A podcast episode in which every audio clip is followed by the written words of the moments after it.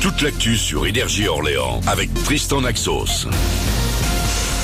Salut Manu, salut tout le monde, il fait bon ce matin à Orléans. Et en plus on a un petit peu de ciel bleu pour l'instant, une petite partie de ciel bleu c'est pas mal, un peu de vent aussi, il fait 11 degrés sur la place du Mar 3, cet après-midi. On sera à 12 degrés, des éclaircies euh, tout à l'heure, on pourrait aussi avoir de la pluie hein, entre temps.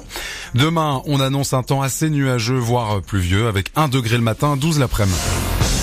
Un bilan plutôt encourageant.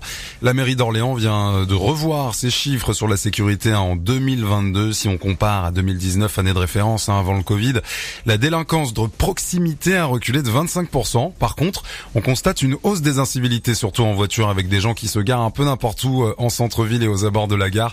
Près de 3000 voitures sont parties à la fourrière l'année dernière. C'est 500 de plus euh, comparé à 2019. Toujours un peu galère dans vos transports aujourd'hui. Comptez un TER sur deux pour aller à Paris départ d'Orléans, plutôt un TER sur 3 pour aller à Tours. Ça pourrait se avec une nouvelle journée de mobilisation nationale contre la réforme des retraites. Des portes ouvertes euh, demain au CFA d'Orléans Métropole. Vous pourrez découvrir les formations en alternance, en initiale. Euh, il y en a dans l'industrie, dans le commerce, dans l'éducation.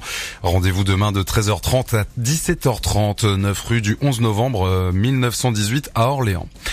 Place à l'avenir, l'OLB a joué son dernier match de basket au Palais des Sports ce week-end. Beaucoup de nostalgie, une victoire. Pour fêter ce dernier match, c'était contre les troisièmes. Germain Castano, le coach, revient sur cette soirée qui forcément est rentrée dans l'histoire du club. Écoutez. Ça fait six années que je suis ici. En six ans, j'ai vécu des émotions que j'oublierai jamais. Toute ma vie. Une montée, une année de descente, une remontada à moins 34. J'ai perdu un match alors que j'étais à plus 22. J'ai gagné au buzzer, j'ai perdu au buzzer, j'ai vu des blessures graves, plein d'émotions, en 6 ans.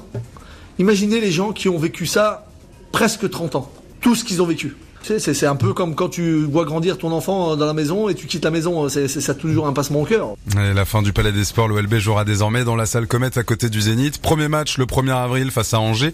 Vous pouvez toujours prendre vos billets. Pour l'instant, on en a vendu 6000. C'est presque deux fois plus que le Palais des Sports en capacité. Et c'est pas fini parce que ça peut monter jusqu'à 10 000 fans en tribune. On battrait euh, le record, en tout cas, euh, de la fréquentation pour un match de Pro B.